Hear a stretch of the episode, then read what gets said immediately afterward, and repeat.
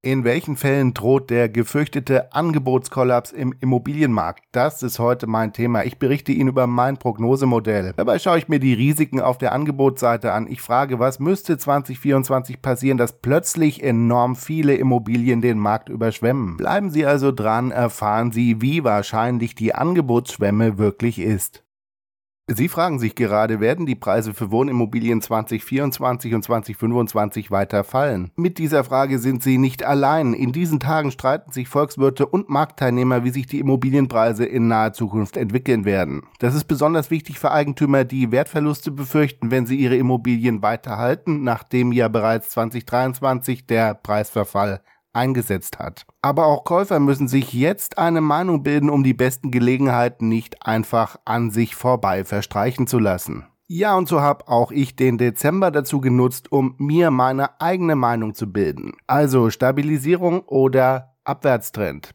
Ich habe mir zunächst mal die Marktkräfte angesehen und in meinem eigenen Modell in ihre Komponenten zerlegt. Äh, Sie merken also, heute wird's richtig spaßig. Das gesamte Modell und die Prognose, die ich aus dem Modell ableite, die können Sie übrigens kostenfrei auf meiner Homepage herunterladen. Da tragen Sie sich einfach ein und dann wird Ihnen das Teil direkt zugeschickt. Den Link, den finden Sie unter dem Beitrag. Also Sie wissen ja, Angebot und Nachfrage machen den Preis. Das bedeutet, wenn ich den Markt für Wohnimmobilien unter dem Fokus der Preisentwicklung in der Zukunft betrachte, dann muss ich mir grundsätzlich mal überlegen, wie viel Nachfrage und wie viel Angebot an Immobilien in einer speziellen Immobilienklasse wird es denn geben. In meinem Modell habe ich allerdings nur zwei Dimensionen gesetzt, also ich schaue mir nur selbstgenutzte Wohnimmobilien an und in Abgrenzung dazu Kapitalanlagen. Also das müssen Sie sich immer bewusst machen, was ich hier erzähle. Das gilt natürlich für jedes Gut und jeden Markt. Wir schauen uns erstmal das Angebot an, dann schauen wir uns die Nachfrage an, dann überlegen wir uns, welche Ereignisse können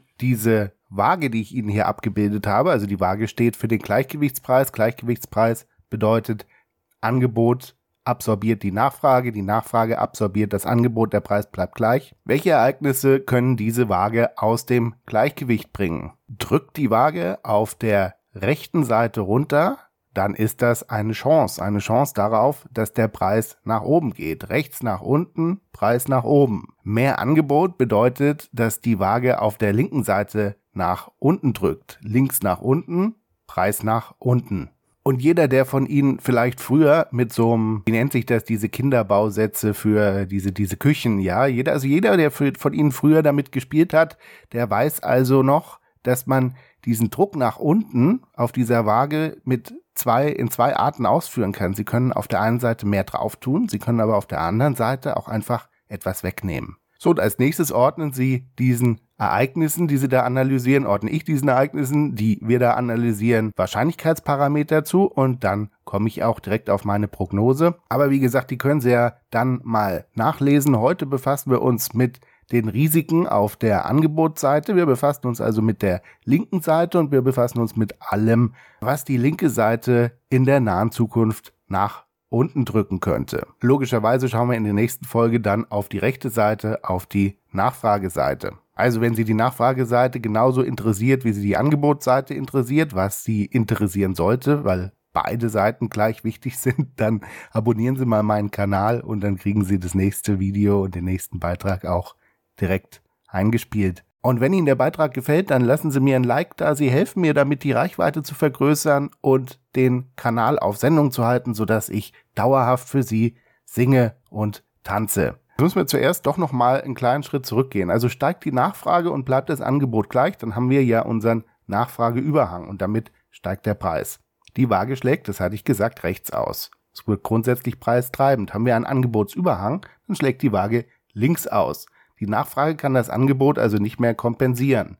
Zuerst gucken alle Eigentümer groß durch die Gegend und sagen, nee, ich verkauf mein Haus nicht zum niedrigeren Preis. Das ist also die Entwicklung, die wir im ersten Halbjahr 2023 gesehen haben. Ein Teil der Nachfrage ist weggebrochen, ein größerer Teil sogar. Die übrige Nachfrage hat nach unten korrigiert. Der Anbieter hat aber auf seinem alten Preis festgehalten, wollte nicht auf den neuen Preis einsteigen und es führte dazu, dass immer mehr Immobilien auf den Markt kamen. Die Waage schlug also auf der linken Seite aus, neigte sich immer tiefer. Im ersten Halbjahr standen die Eigentümer stramm in einer Linie. Im zweiten Halbjahr hatte dann irgendeiner ein Problem, ein finanzielles Problem, scherte aus und gibt die Immobilie doch billiger ab, weil er ans Geld muss.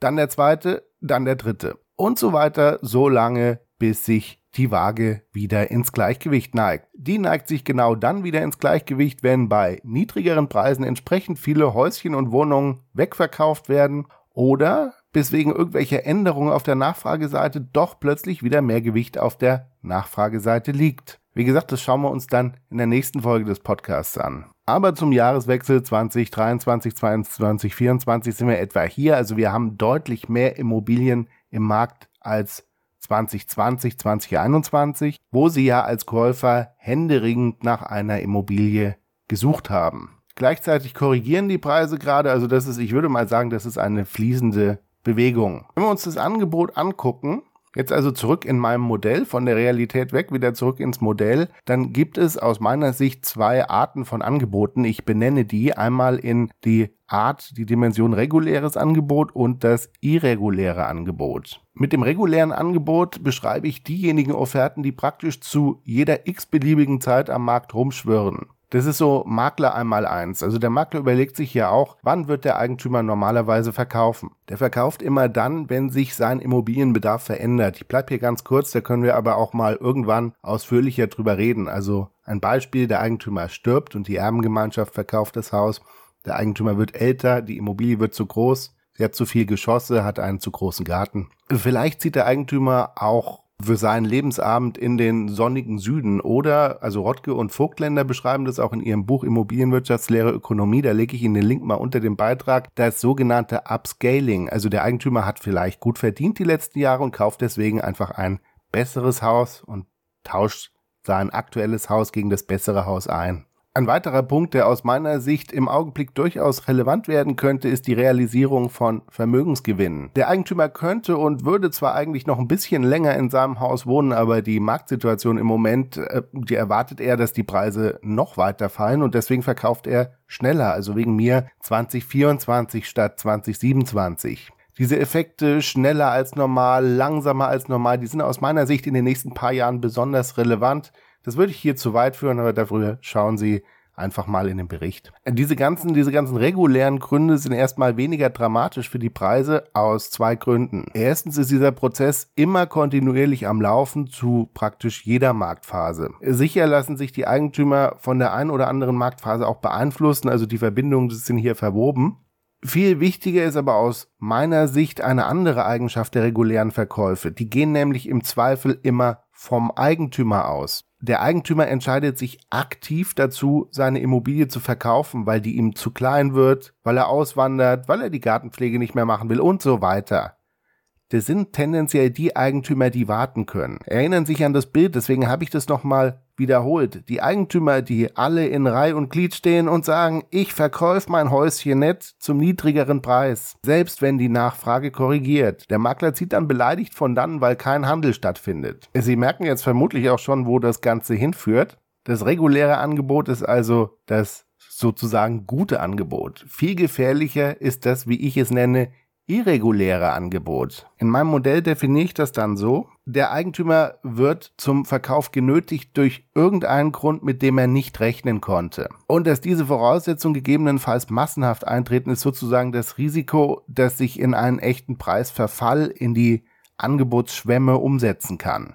Da taucht die Waage dann plötzlich voll nach links ab. Ja, und diese Gründe, die teile ich in meinem Modell schon wieder in zwei Dimensionen. Hier wird's jetzt richtig spannend. Da haben wir auf der ersten Dimension die Probleme, die sich während des laufenden Kreditverhältnisses ergeben.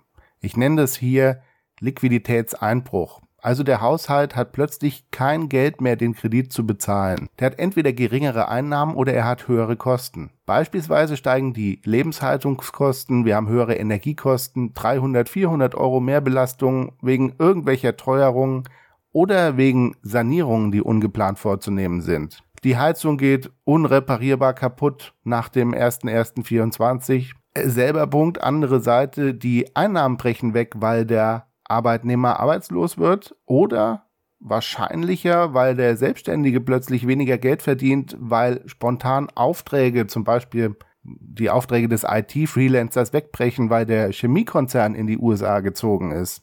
Und da merken Sie, da sind wir ratzfatz auch bei der konjunkturellen Entwicklung. Also bei allem, was dann so im weitesten unter BIP Bruttoinlandsprodukt firmiert. Deshalb musste ich auch eine Konjunkturprognose erstellen, wenn ich einen Forecast zum Immobilienmarkt abgeben möchte. Die ist natürlich auch in dem Report enthalten. So, na bedenken Sie mal, ist ja auch ganz interessant, Sie kennen ja Ihre Finanzen. Das heißt also, die meisten wissen schon, wenn und wann ihnen solche Situationen drohen können. Ich denke da jetzt an den typischen Selbstständigen, der hat wegen mir irgendwie drei Kunden. Der größte ist ein Konzern, der weiß ganz genau schon Jahre vorher, wenn das Unternehmen mir die Mittel streicht, also dann wird's eng. Allein, dass der Liquiditätsengpass droht, kann schon zum Verkauf führen. Insbesondere zum Verkauf der Kapitalanlage. Denn beim eigenen Haus ist die Barriere viel höher das auf den Markt zu bringen. Sie müssen umziehen, ihre Frau beschwert sich, die Kinder müssen in eine neue Schule, der Hund liegt irgendwo illegalerweise auf ihrem Grundstück begraben und so weiter. Das ist halt auch immer so ein Thema. Der Verkauf der selbstgenutzten Immobilie ist immer das Letzte, was der unter Wasser geratene Eigentümer tun wird. Er wird zuerst alles andere tun,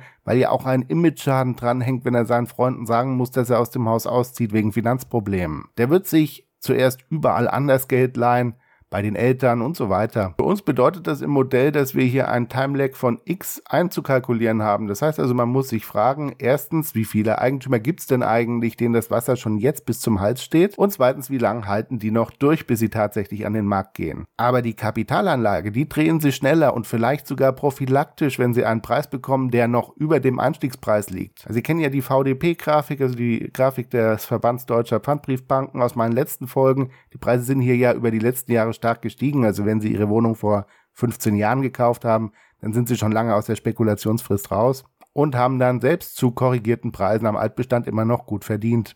Ah ja, hier kommt jetzt der Klassiker, vor dem alle Angst haben. Wegen den gestiegenen Zinsen kann sich der Selbstnutzer die Finanzierung nicht mehr leisten. Bei gleichem Einkommen. Für den Kapitalanleger, das hatte ich in der letzten Folge schon mal diskutiert, ich verlinke Ihnen das hier, also für den Kapitalanleger macht es dann aufgrund der höheren Zinsbelastung einfach keinen Sinn mehr, die Kapitalanlage weiter zu halten. Trotz Abschreibung der Zinsen und der Verkauf dann deswegen. Auch hier geht Kapitalanlagen verkaufen sie natürlich schneller als selbstgenutzte Immobilien. Diese Abweichung, die musste ich auch in meiner Prognose berücksichtigen. Also bei dem Eigentümer, der beides hat, selbstgenutztes Wohneigentum und Kapitalanlagen, der wird zunächst erstmal die Kapitalanlage auf den Markt bringen, bevor er dann an seine eigene selbstbewohnte Immobilie geht. Und all diese Vorgänge, die können dann die Preise von Wohnimmobilien weiter unter Druck setzen. Je stärker der Druck, umso tiefer wird der Preis. Im nächsten Beitrag schauen wir uns dann die Nachfrageseite in meinem Modell an. Wenn Sie es nicht erwarten können, laden Sie es schon heute runter. Und wenn Sie eine Immobilie in Frankfurt oder der Region Rhein-Main zu verkaufen haben, dann rufen Sie mich doch einfach mal an.